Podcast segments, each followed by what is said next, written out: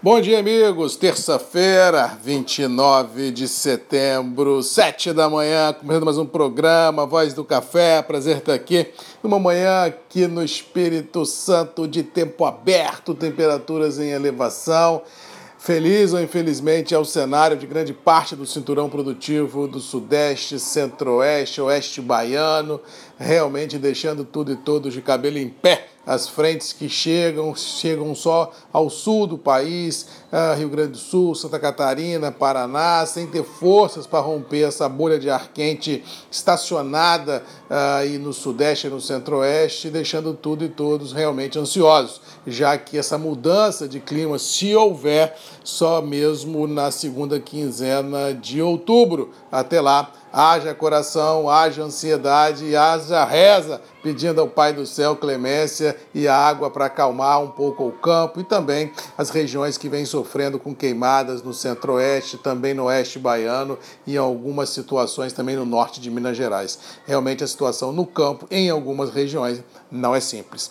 Por falar em não é simples, é, 2020 não é um ano para amadores e ontem, mais uma vez, os mercados, principalmente nacionais, foram sacudidos por notícias vindas de Brasília, deixando aí grande parte dos operadores ansiosos também, dólar galopou, 5,63, 5,65, 5,66, nossa B3 chegando a cair 2,5%, em função de declarações dos nossos políticos em Brasília, dando conta de possibilidade do retorno da nossa famosa e famigerada CPMF, notícias dando conta também que o governo poderia usar recursos do de precatórios federais e também do Fundeb, que é o Fundo da Educação, para custear o programa do governo do Renda Brasil, e isso ah, é um bypass, né, como diz o outro, é, é, uma, é uma pedalada fiscal que pode comprometer a situação fiscal brasileira e deixar a situação dos governantes não nada complicado,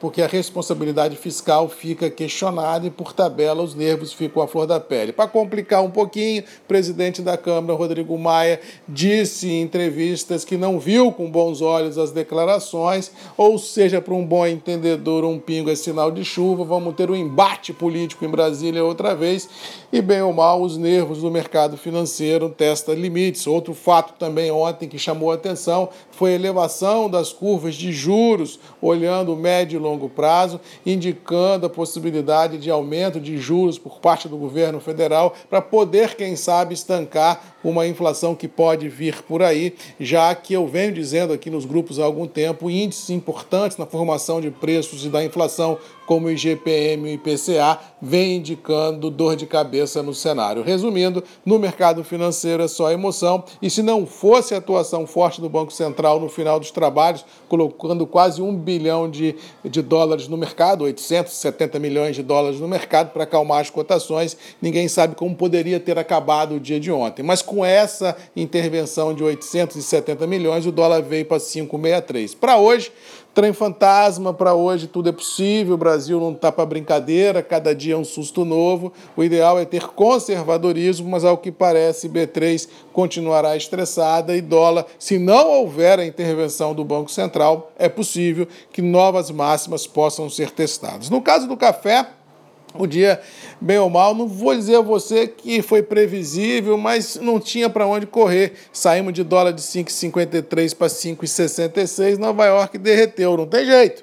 Dizer, mesmo com todo o quadro é, complicado do interior de falta de chuva, que pode comprometer floradas, que pode comprometer o próximo ciclo produtivo de 2021, com essa galopada do dólar de quase 2%, não tem tatu que aguente. Nova York cedeu, Londres cedeu, mas bem ou mal, em reais, os preços ficaram mais ou menos balizados, porque com a galopada cambial você conseguiu manter uma paridade em reais nos preços vigentes. Mas também é um mercado muito complicado. Ah, realmente o quadro fundamental não valida ah, essas derrocadas presenciadas. As chuvas da semana passada já foram precificadas, agora o mercado tem que precificar a seca, tem que precificar a possibilidade de frustração de floradas, e isso teria que impor um ritmo diferente Nova York e Londres, o que não aconteceu aconteceu ontem em função da galopada cambial, da bateção de cabeça em Brasília. Ou seja, estamos vivendo num grande trem fantasma, numa grande montanha russa, haja coração, colesterol baixo para enfrentar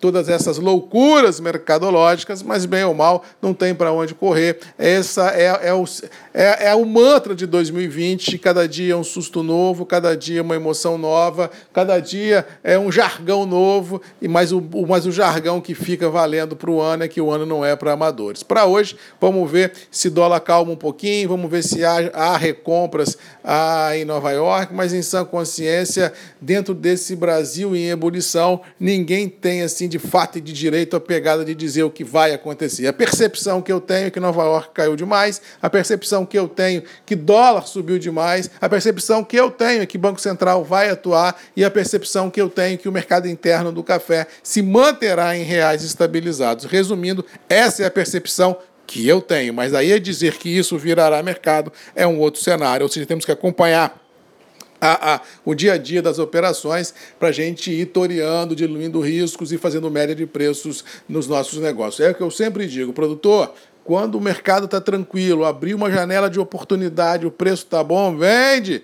Toca o bambu, como diz o outro, dilui riscos, põe dinheiro no bolso, cria fluxo financeiro, para quando o mercado lhe for adverso, você tem tranquilidade para enfrentar esse momento e passar com certa serenidade. A prova acabou ontem, estava assistindo um programa ah, na, Globo, na Globo News dizendo que os produtores de soja já venderam produto para a safra de 2022. E lembrando que soja é diferente de café, soja é um giro rápido, ah, ou seja, já venderam três safras na frente ou quatro safras na frente. É isso. O preço está bom? Manda bala, põe dinheiro no bolso e gira a economia, trava as operações. É isso que tem que ser feito do campo: uma globalização, uma profissionalização e uma diluição de riscos de forma geral. Não se pode tratar o campo de forma amadora. O campo, se não for profissional, está fadado ao fracasso. Feliz ou infelizmente, esse é o futuro que nós temos que lidar no dia a dia dos nossos negócios. Dilua riscos